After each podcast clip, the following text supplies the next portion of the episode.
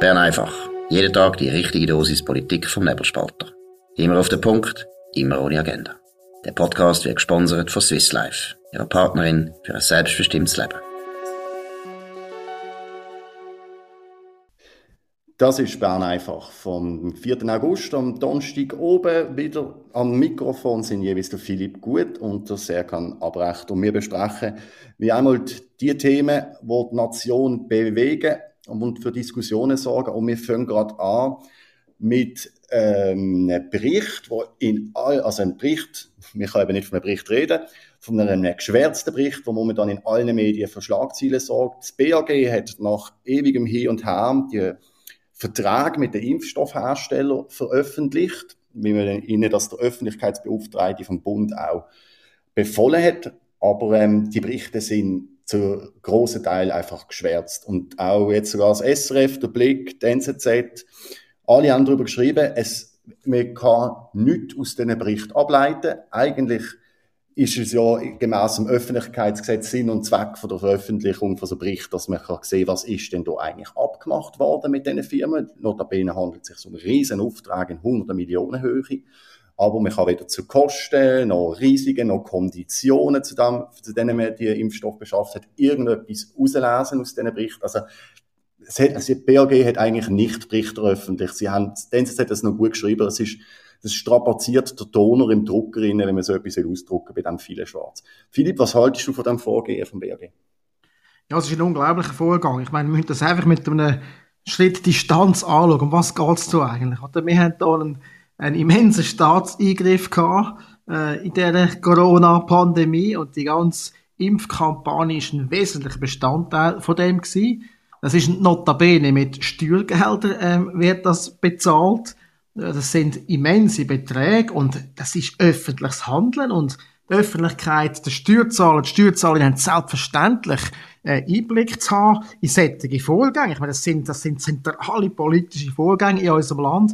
Und dass BAG sich jetzt da erfrecht, also einfach dermaßen einzuschwärzen, dass praktisch nichts erkenntlich ist, ist, ist eine absolute Frechheit. Es ist ein Hohn gegenüber äh, von den Bürgerinnen und Bürgern. Ich meine, wir sind der Staat, äh, die Steuerzahler, die Steuerzahler, die Bürgerinnen und Bürger, und dass sich da eine Regierung gebärdet wie ein autokratisches, autoritäres Regime, wo quasi eine Dunkelkammer Kabinettspolitik macht, das ist unter keinen Umständen zu rechtfertigen.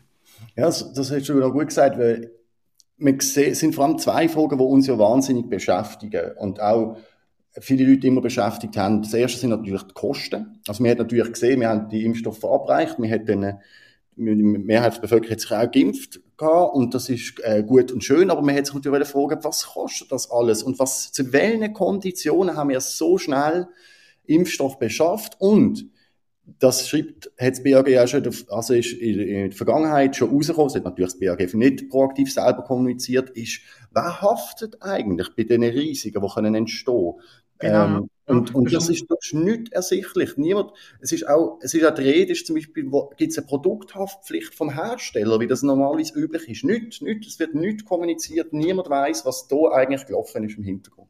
Das ist ein sehr wunder Punkt, den du ansprichst. Oder? Ich meine, bei jedem kleinen Werbesport, für jedes kleine harmlose Produkt im Fernsehen heißt es immer zu Risiken und Nebenwirkungen fragen Sie einen Arzt oder Apotheker.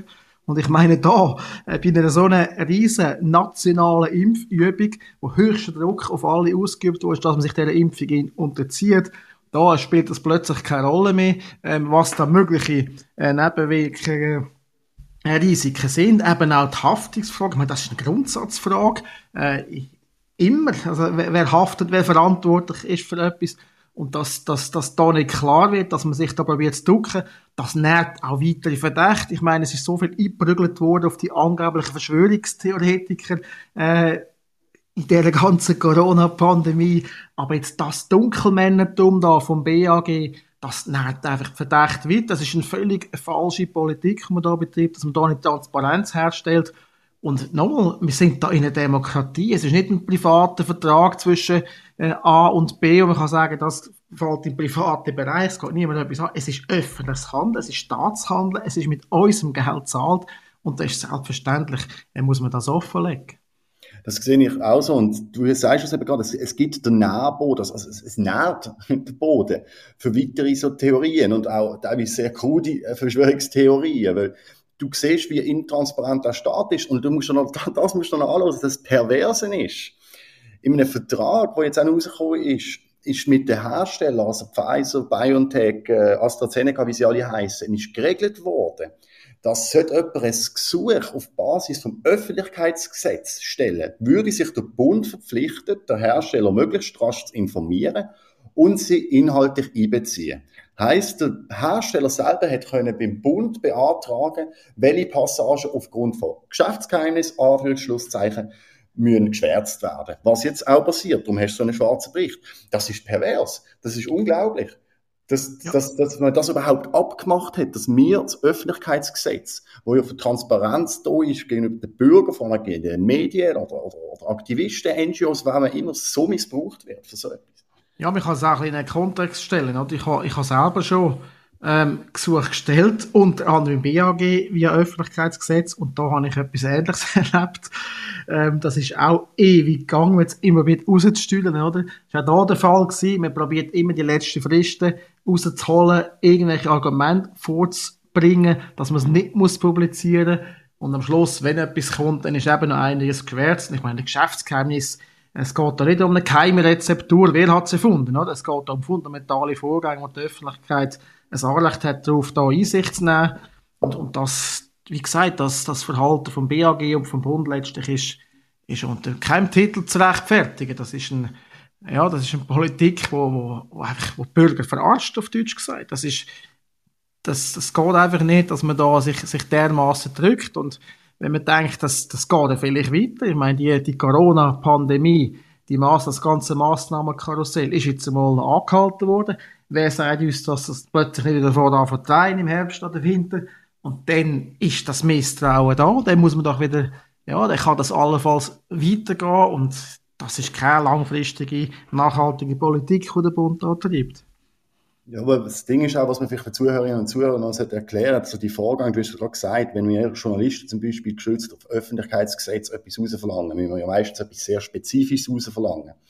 Und dann wird einem ja immer mitteilt, ja, bestimmte Sachen können aus datenschutzrechtlichen Gründen oder Geschäftsgeheimnisgründen geschwärzt werden.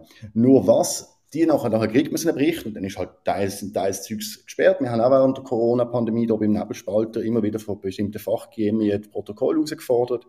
Ist das je nachdem geschwärzt, aber du weißt gar nicht, was denn überhaupt geschwärzt ist. Hey, ist das wirklich etwas, wo, wo, wo wirklich müsste geschwärzt werden oder hat das irgendjemand beim Bund einfach geschwärzt, weil er nicht hätte wollen, dass das ein Journalist erfährt? Das ist jetzt ein grundsätzliches Misstrauen gegenüber der Bundesverwaltung, das vielleicht nicht zu 100% berechtigt ist, aber das Nächste, was du dann noch kannst machen, ist, du musst zu so einer Ombudsstelle säckeln und dann muss man da ein Gespräch haben, dann muss das diskutiert werden und es ist so dermaßen mühsam, überhaupt irgendwie zu wissen, was die Verwaltung macht, schon in den kleinen Sachen zum raussaugen, was da passiert ist, was, was, was, was der Entscheidungsvorgang abgelaufen ist. Und dass es bei so riesigen Geschäften, wo, wo, wo uns Steuerzahler alle betreffen, und zwar nur, nicht nur als Steuerzahler, sondern als Personen, die in diesem Land leben, die haben, müssen, wie du sagst, müssen die Massnahmen mittragen und, und, und uns fügen an einen teilweise ziemlich heftigen Eingriff in, in, ins, ins, ins Leben, immer noch nicht Klarheit haben über bestimmte Sachen, finde ich einfach wahnsinnig dramatisch. Ja, und ich meine, es geht weiter, oder? Wenn man das, die, die grösste Entwicklung anschaut. Ähm, erstens ist die Bundesverwaltung eigentlich die Branche, wenn man Branche kann sagen, äh, wo am meisten wächst. Ein unglaublicher Personalzugang und der grösste Zugang äh, mit in dieser ganzen Verwaltungshypertrophie, äh, kann man schon fast sagen, geht auf da, äh, aufs Konto von der Kommunikationsabteilungen. Also da sind immens viele Stellen geschaffen worden die letzten Jahre. Und ich stelle einfach fest, als Journalist und als Staatsbürger, äh, die, die Bundeskommunikationsangestellten, die sind meistens eben nicht da, um super und transparent zu informieren, sondern um Informationen zurückzuhalten. Das sind eigentlich Kommunikations- und Informationsverhinderer. Ähm, auch in der Corona-Pandemie, auch ein Beispiel zu nennen, hat zum Beispiel das BAG einen sogenannten Fake News Monitor eingeführt, also quasi ja, man hat selber angefangen überwachen und der Staat ist sagen, was, was eigentlich da gesagt werden, was nicht, was richtig ist und was falsch. Wie hat das Wahrheitsministerium, also sind sehr bedenkliche Entwicklungen und da ist im Staat dringend so, dass er da die Finger davon lässt und dass er sich zurückzieht und dass er möglichst schlank und äh, ehrlich und transparent bleibt. Das ist ein gutes Stichwort mit der Informationsverhinderung. Wir kommen jetzt zu einem anderen Thema, wo, äh, ein bisschen, wo ich mich jetzt damit auseinandergesetzt habe. Es gibt, wird kurz nach Bern einfach heute oben einen Artikel auf nebenspalte.ch geben. Es geht um die F35-Initiative von der Roten und der Grünen und der GSOA. Die sollte nächste Woche endlich eingereicht werden. Man fragt sich eben schon lange, wohin kommt die Initiative? Und viele bürgerliche Politiker, aber auch Medien wie die NZZ, Blick und mir, haben schon im Vorfeld kritisiert, dass dort nicht richtig kommuniziert wird vom Initiativkomitee. Wie viele Unterschriften haben sie eigentlich? Sie haben mal gesagt, sie reichen sie im Frühling ein, damit wir im Herbst nicht darüber abstimmen. Das ist dann auch nicht gesehen. Dann hat es geheißen, die Sommermonate.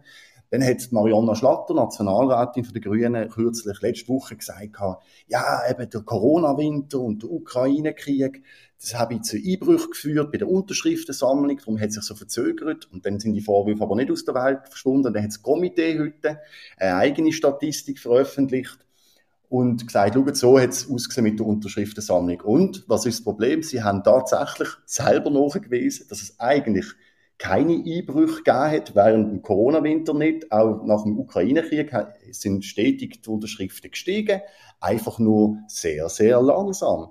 Und da bestätigen sie jetzt eigentlich ungewollt, sie haben einen Bärendienst im eigenen Anliegen erwiesen, das, wo, wo Viola Amherd, aber auch die Bürgerlichen vorwerfen, dass sie eigentlich eine Verzögerungstaktik haben wollen machen bei dieser Kampfjet-Beschaffung, uns ihnen jetzt dann um die Ohren fliegt, ähm, weil ja aufgrund vom Ukraine-Krieg äh, der Ständerat ähm, ja schon hat eine Beschleunigung von, dieser Beschaffung, äh, von dieser Beschaffung beschlossen hat. Im Herbst, in der Herbstsession ab dem 13. September wird vielleicht der Nationalrat dann folgen und dann wird die Initiative ungültig. Aber man fragt sich das schon ein bisschen, vor allem in Zeiten, wo in Europa wieder ein großer territorialer Krieg herrscht, wie sich die Linken immer noch so abmühen, jedes kleine Rüstungsgeschäft oder große Rüstungsgeschäft in dem Fall ums Verrecken wenn zu verhindern. Und ob sie es nicht wahrgenommen haben, ob sie die Zeichen von der Zeit, das Signal nicht, gecheckt haben. Und wie siehst du das, Philipp?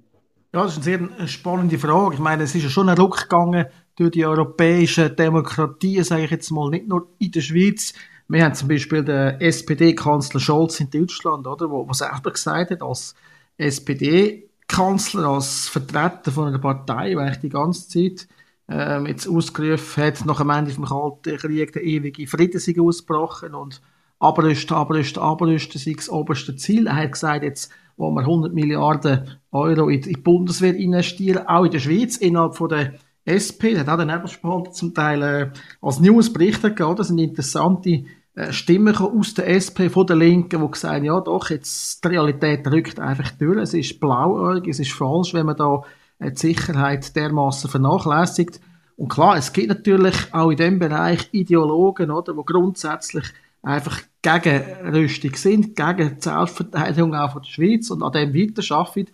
Aber das ist vermutlich schon eine Minderheit. Also ich glaube, es ist schon ein Umdenken, wo man im Gegenwärtig kann feststellen und, und die Fakten sind völlig klar, oder? Ich meine, es geht auch aus der Neutralität übrigens raus. Die muss, die muss nicht nur immer werden, sondern auch bewaffnet sein. Und äh, ja, ein Staat, der sich nicht verteidigen kann, ist einfach ein unzuverlässiger Partner international und das ist das eine. Und aber das zweite ist, dass natürlich auch seine eigene Bevölkerung äh, nicht kann schützen kann. Und ich glaube, es, es muss heute einfach klar sein, dass, dass Krieg bis jetzt einfach noch zu den Grundübel von dieser Welt zählt, dass man nicht einfach aus der Welt schaffen durch Betten oder durch irgendwie illusionsverhaftete Politik. Es, es ist zentral, dass wir zur Einsicht kommen, dass wir uns selber können verteidigen können. Und die Schweiz ist nicht verteidigungsfähig, das sagt der Armeechef selber, das haben schon äh, x äh, Verteidigungsminister vor ihm gesagt, oder? Dass, man weiß es heute, man kann drei, vier Wochen vielleicht, kann man einen, einen Hotspot, eine, eine lebenswichtige Infrastruktur der Schweiz verteidigen, nachher ist Ende Feuer und das ist nur eine wichtige Infrastruktur. Also, die Armee hat Löcher an allen Ecken und Enden. Es fehlt an Munition, es fehlt an Waffen, es fehlt an Mann, es fehlt auch an einer klaren Strategie. Und es, es ist dringend ein Gebot der Stunde, dass man dass man die Armee auffahrt und dass wir uns im Notfall können verteidigen und auch das Ganze, äh, ja, was jetzt so Moden ist, also man sagt ja international, wir können es sowieso nicht selber, das ist der falsche Gedanke. Man sieht es in der Energiekrise jetzt. Wenn es eine Krise gibt, wenn es Herd auf Herd kommt, dann ist jeder auf sich allein gestellt.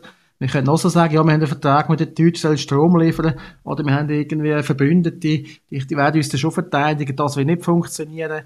Es, jeder Staat muss fähig sein, das selber zu machen, und da hat die Schweiz einen sehr grossen Nachholbedarf. Ja. Und es ist halt sehr, ich muss auch sagen, zum gerade anschließen, Argument, es ist eine sehr arrogante Haltung, und ein bisschen, äh, äh, also nicht ein bisschen, eine sehr narzisstische Haltung, die die Linken da an den Tag legen. Wenn man sagt, ja, wir müssen halt, die anderen können dann schon helfen und, und, und, und, und. Das ist genau das Gleiche, wo der ehemalige US-Präsident Trump den Deutschen damals zu vorgeworfen hat, weil sie sich nicht richtig an der NATO beteiligt haben, weil sie nicht vorwärts gemacht haben mit der Aufrüstung von ihrer Bundeswehr, weil sie nicht die genügenden ja. Gelder gesprochen haben. Und er dann auch gesagt hat, was, wieso sollen wir eigentlich die ganze Zeit Milliarden aufwenden, während ihr einfach den Finger nicht aus dem Namen wendet.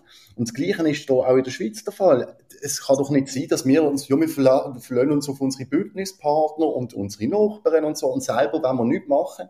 Und dann merkt man in der Schweiz, hey, wir müssen, wie du richtig gesagt hast, die, die Riesenlöcher, die bei uns in der, in der, im Militär und in der Sicherheitsinfrastruktur äh, sind, müssen wir stopfen. Und immer noch versucht die Linke mit allen Mitteln, das zu verhindern. Dass wir aber auch ein verlässlicher Partner in der Sicherheitspolitik können sein. Ja, das ist ein interessantes Stichwort, oder? Ich meine, gerade was, was es Trump und NATO betrifft. Ich meine, ganz Westeuropa hat eigentlich in der Illusion gelebt, in meinem Kalten Krieg, oder? Wie durch ihre Friedensmärsche und ihre Lichterketten und so, sind der Weltfrieden ausgebrochen. Aber der Grund ist noch ganz anderer gewesen. Der Grund war, dass wir im Hintergrund die, die beiden Supermächte, UdSSR und USA hatten, die sich belurrt haben, wo ein, ein Gleichgewicht des Schreckens geherrscht hat, wo alle bis auf zehn bewaffnet sind, auch mit Atomwaffen und die Abschreckung und der, der Druck und quasi eben das, das Patentum von den Amerikanern im Hintergrund, das hat in Europa die lange Friedenszeit an sich gewährt und das ist völlig eine,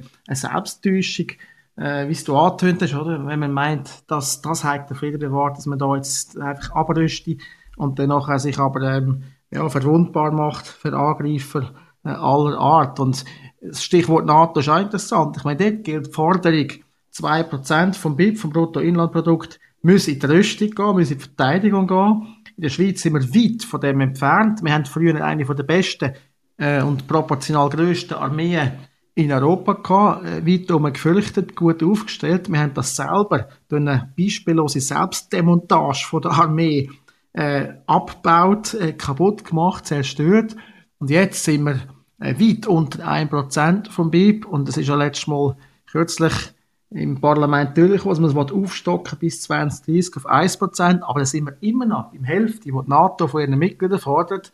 Also ich würde da dringend dazu raten, dass man da auch weitergehend die Löcher schneller stopft und dass man zum Beispiel vom Sozialstaat, der explodiert ist in den letzten 30 Jahren, äh, Geld abzwackt und das in eine existenzielle Staatsaufgabe umleitet, nämlich die Sicherheit von Bevölkerung und Land zu gewährleisten. Und das wären wir jetzt nochmal bei der Sicherheit, jetzt nicht von unserer Bevölkerung Land, aber der geopolitischen Sicherheit, wo gerade wieder ein paar Drogenbärden erfahren hat. Jetzt ist kürzlich Nancy Pelosi, ähm, das ist die Chefin vom US-amerikanischen Repräsentantenhaus, nach Taiwan gereist. China hat mit massiven Drogenbärden reagiert, mit ähm, mit, mit, Propaganda und und und und das Militärmanöver rund um die Insel Taiwan ähm, angekündigt, wo ab heute bis am Samstag läuft. Ich, auf der ganzen Welt hat, hat man China kritisiert, hat aber auch Nancy Pelosi kritisiert, wo man gefragt hat, ja, was hat jetzt der Besuch denn in Taiwan ähm, sollen? Taiwan wird ja von China nicht als, als, als, als eigenständiger Staat angeschaut, sondern als Teil der Volksrepublik China. Wie, wie, wie hast du den Besuch mitverfolgt von der Nancy Pelosi in, in Taiwan? Ja, man kann natürlich, oder, da sich vertreten, dass es legitim ist und in einer freien Welt muss möglich sein, dass jeder Vertreter, jeder Vertreter von einem Staat in einen anderen Staat reist, der Besuch abstattet. Das kann man als Routine abtun. Äh, man kann das auch als, ja, sagen, als, als heldenhafte Tat sehen, dass man in Drohungen eben nicht nachgeht. Aber das ist doch eine recht, sagen wir mal, idealistische Sicht auf Politik. Ähm, es gibt ja die berühmte Unterscheidung zwischen Gesinnungs- und Verantwortungsethik. Äh, das heißt natürlich, man kann einfach in, in seiner Gesinnung folgen und die über alles stellen. Aber ich kann aber auch sagen, man nimmt einen verantwortungsethischen Standpunkt und das würde dann heißen, dass man eben überlegt, was kann das für mögliche Folgen, was hat das für Auswirkungen. Und bei Nancy Pelosi ist es, glaube ich, nicht nur einfach ein, Demonstration von, von der Freiheit und vom freien diplomatischen äh, Verkehr, sondern es geht ja auch bei ihr darum, dass sie hätten eine starke Abneigung gegen China. Also es ist ihr, ist ihr Feindbild, es ist eine Art Machtkampf von der alten Frau in Amerika gegen die alten Herren in Peking. Und äh, das ist von dem Hintergrund schon recht problematisch. Und man muss auch nicht immer Öl ins Feuer gießen und, und ja, und quasi nachher mit anderen Folgen tragen. Es ist einfach, jetzt da quasi die Heldin zu markieren und nach 24 oder 48 Stunden wieder abzufliegen und nachher Taiwan im Schicksal zu überlassen. Also ich glaube, da ist ein bisschen weitsichtige Politik, wäre da durchaus angebracht gewesen. Das sehe ich auch so. Und vor allem, wie du, wie du richtig sagst, es ist ein großes Feindbild von der Nancy Pelosi, der Volksrepublik China. Wir sind hier in der Schweiz, würde ich jetzt sagen, das ist jetzt, habe ich keinen Beleg dazu, aber auch eher auf der Seite von Taiwan, wo, wo seine Selbstbestimmung will aufrechterhalten und seinen Platz in der Welt will finden, was ja auch sicher gut ist. Und wir wissen, wie diktatorisch China ist. Wir haben die Ausschreitungen in Hongkong gesehen und die Beschneidungen von der Recht von der, von der Hongkong und der Einwohner dort. Aber wie du richtig sagst, ist, ist, was willst du mit dem machen und was willst du mit dem auslösen? Sie jetzt einfach verteidigen und sagen, ja, sie hat ja schon recht, das ist ja gut, freie Welt, Taiwan, Demokratie, China, böse kommunistische Diktatur, alles korrekt. Aber die, die es ist eine Provokation und dann muss sich bewusst sein. Und stell dir mal vor, es gibt noch jemanden, der China genauso gehasst hat, das ist der Donald Trump gewesen dadurch. Und wenn auch zum Beispiel da irgendwie Jerusalem plötzlich als Hauptstadt von Israel anerkannt hat, dann hätte die ganze Welt aufgeschrien, was für eine Provokation das ist und was für eine Sauerei. Und, und, und. Und jetzt hat man eher das Gefühl, der Tenor wäre vermutlich der gleiche. Das kann ich natürlich nie belegen, es ist nur eine Vermutung der gleiche. Wenn anstatt der Pelosi Trump nach Taiwan gegangen wäre, mit der Pelosi lässt man es ihr ja noch durchgehen, irgendwo durch. Aber du hast recht, das Problem ist, Sie hat, für, für China ist das eine massive Provokation, was natürlich nicht rechtfertigen dürfte. Das müssen wir jetzt auch noch mal festhalten. Eine Provokation rechtfertigt noch lange gar nicht. Aber was, was der Sinn und Zweck von dieser Reise war, verstand ich jetzt wirklich nicht. Weil Taiwan wird jetzt einfach so wieder seinem Schicksal überlassen. Man hat jetzt, kommt da provoziert China. Um die, um die, um die armen Taiwaner herum finden Militärmanöver statt. Die haben wieder Schiss und sie ist wieder zurück in Washington DC. Also, ich komme nicht raus. Was, hat jetzt, was ist jetzt Sinn und Zweck von dem Ganzen gewesen? Gut, es ist immer einfach, oder? quasi eine Provokation auf Kosten von anderen zu führen, äh, nachher quasi die Konsequenzen nicht direkt auf selber tragen, ist, ist relativ einfach. Ich finde es auch relativ eine, eine schwierige Reise jetzt vor dem Hintergrund von der, von der geopolitischen Machtkonstellation. Oder? Ich spreche jetzt da auch die, die verstärkten Allianzen an zwischen Putin, Russland und den Chinesen, aber die rücken sich jetzt näher und ja, sie fühlen sich auf eine Art äh, bedroht durch den Westen. Das mag zu Recht sein zum Teil, zum Teil auch zu Unrecht, aber das ist, ist ihre Selbstwahrnehmung. Und wenn man natürlich sieht, wenn man jetzt da Parallelen zieht, oder, wenn man, ich bin auf dem Höhepunkt von der Maidan-Demonstrationen damals in Kiew gewesen, oder, wo es noch einen Staatsstreich gab gegen den amtierenden Präsident. Äh, ich habe ein Interview gemacht äh, mit dem Klitschko-Bürgermeister und Boxweltmeister in Kiew und dort war eindeutig gewesen, ja, das ist, das, die, die westlichen Vertreter sind mit demonstrieren. Die ist, ist an vorderster Front gewesen. Man hat dort eigentlich agitiert gegen das Nachbarland direkt im Vorhof. Und ein bisschen ähnlich ist das jetzt wieder jetzt der Fall bei China. Man geht auf Taiwan direkt quasi vor der Haustüre von China. Die Chinesen haben immer das Gefühl, es ist eine abtrünnige Provinz. Es ist zwar schon lange ein selbstständiges Land, aber das ist ihre Wahrnehmung. Und ja, in dieser, in dieser Situation kann man sich schon fragen, oder? sind das wirklich gescheite Schritte? Und ich sehe da wirklich gewisse Parallelen zwischen den beiden Vorgängen und, und, und die Verbrüderung jetzt oder, zwischen ex-kommunistischen Russland und immer noch kommunistischen der Sowjetunion und äh, immer noch kommunistischen China, die, die wird eigentlich durch so Sachen, durch so Aktionen noch vorantrieben. Und das ist eine sehr selbstbewusste Allianz, das muss man sehen. Also beide Staaten sind sehr mächtig. Also da kann man auch schauen, was ist jetzt die Wirtschaftsleistung von China, ist immens, das ist bekannt. Gleichzeitig kann man sagen, ja, Russland ist sehr abhängig von, von, von Öl und, und Gas, aber ich meine, die ganzen Sanktionen jetzt, was haben die gebracht? Russland ist überhaupt nicht am Boden, der Putin ist überhaupt nicht irgendwie geschwächt. Also das ist schon, am Schluss muss man sagen, vielleicht ist es sogar kontraproduktiv gewesen. Äh, die Ölpreise und das Gas, Putin kann das zu Rekordpreisen immer noch verkaufen. Also da fragt man sich schon, oder? Der, der Moralismus, der, der, Rigorismus in der Politik, die, die reine gesinnungsethische Herangehensweise, die führt offenbar nicht zum Ziel und ich glaube, es wäre da schon gescheiter, man würde einen Schritt zurück da stehen, kühlen Kopf bewahren und wirklich überlegen, was, was sind die Konsequenzen der Handlungen, bevor man solche Schritte macht, wie jetzt Frau Pelosi in Taiwan. Genau, und ich will uns zum Abschluss eben auch kurz sagen, wenn du, wenn du das jetzt gesagt hast mit der Provokation, bin ich gerade auf etwas, was du vorher gesagt hast, nochmal zurückgegangen. Natürlich kann man immer, man kann immer sagen, ja, die NATO hat Putin provoziert. Ja, gut, die Stellung kann man haben oder nicht, aber es rechtfertigt natürlich niemals einen territorialen Angriffskrieg. Das ist wichtig. Das Gleiche jetzt auch, äh, wenn Pelosi China provoziert, dann muss es, dann, dann ist es eine Frechheit und, dann darf, und das rechtfertigt nichts, gar nichts gegenüber dem Land Taiwan. Das ist schon mal gesagt, aber, aber, aber, was ich eben krass finde, Provokation gegenüber China, die darf sie auch geben, die soll sie auch geben, aber die soll von der USA, anhand von der USA, anhand von ihrer Regierung ausgehen.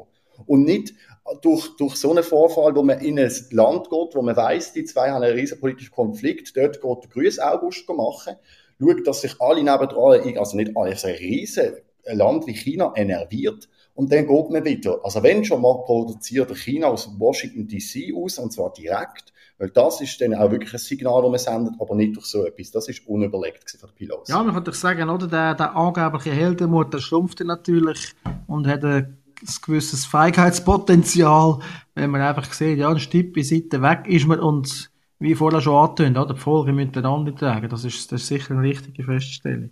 Genau. So, und da werden wir am Schluss Folge tragen, Verantwortung tragen. Das ist das Schlusswort von uns heute hier in Zürich.